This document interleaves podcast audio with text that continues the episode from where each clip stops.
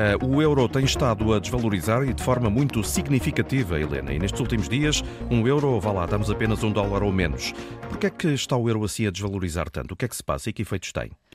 Bom, de facto, desde 2002 que não se via esta paridade entre o euro e o dólar, mas também eh, eh podemos dizer de alguma forma que não é eh, surpreendente.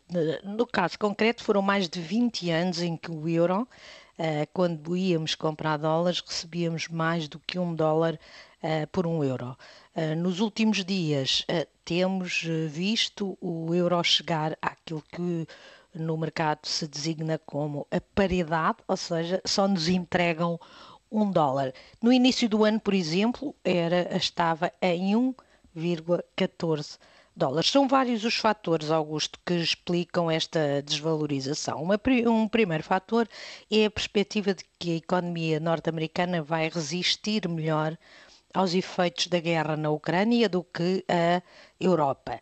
E o encerramento por parte da Rússia do gasoduto Nord Stream, que, que o encerrou na segunda-feira desta semana, alegadamente para manutenção, mas com mensagens dúbias que levam a admitir que não reabrirá, alimentou ainda mais as perspectivas de que uma recessão na Europa é inevitável, com efeitos brutais na Alemanha, já que há zonas da Alemanha de Leste em que a dependência do gás russo é quase total.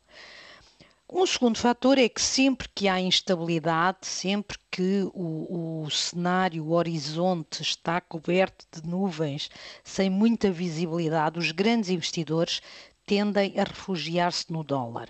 Uh, largam as moedas em que estão uh, uh, investidos, no sentido de terem comprado ativos financeiros ou produtos financeiros, um exemplo de produto financeiro são ações, são obrigações que financiam dívida de empresas e dos Estados, e este uh, movimento é confirmado, nomeadamente pelo facto de não ser apenas o euro que está a desvalorizar mas, em relação ao dólar, mas também outras moedas como o próprio iene, a moeda japonesa, e a libra, a moeda inglesa. Finalmente, igualmente importante, se não em algum, de acordo com alguns economistas, até o mais importante, importante é o facto da zona euro estar muito atrasada no movimento de subida das taxas de juro para combater a, a, inflação.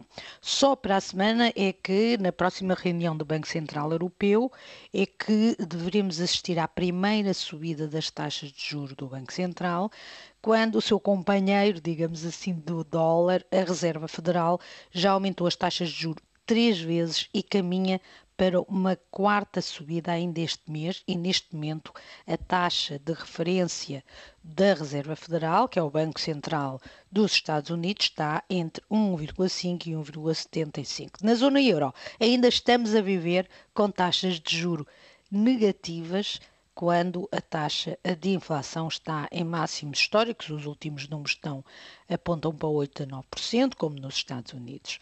Ora, com o, o, que consequências é que isto tem? Com esta desvalorização do euro, uh, um dos problemas é que o Banco Central Europeu fica ainda com mais dificuldades, fica um bocadinho uh, prisioneiro com poucas alternativas que não seja eventualmente até aumentar mais as taxas de juros, porque a desvalorização tornando tudo aquilo que nós importamos mais caro, para as pessoas, por exemplo, que fazem turismo ou queriam ir aos Estados Unidos, a viagem será mais cara, é? no sentido em que vão precisar de mais euros do que precisavam quando cada euro lhes dava 1,14 eh, dólares.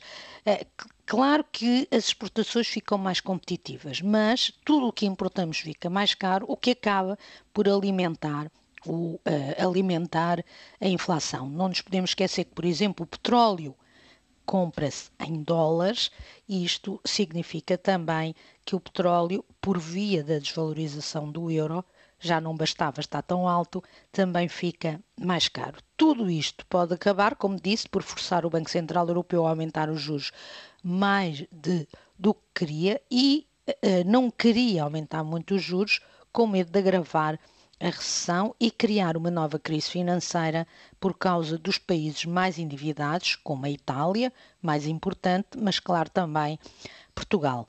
Mais de duas décadas depois do seu nascimento, o euro, Augusto, volta uhum. a enfrentar tempos difíceis. Sem dúvida, um grande desafio. Exatamente, e especialmente quando uh, festejou, uh, ainda esta semana, a entrada de mais um membro, a Croácia, o vigésimo membro da zona euro. Com certeza que vai também vencer este desafio, mas são tempos difíceis. Como temos dito aqui várias vezes nestas manhãs, tempos difíceis que nos esperam na Europa.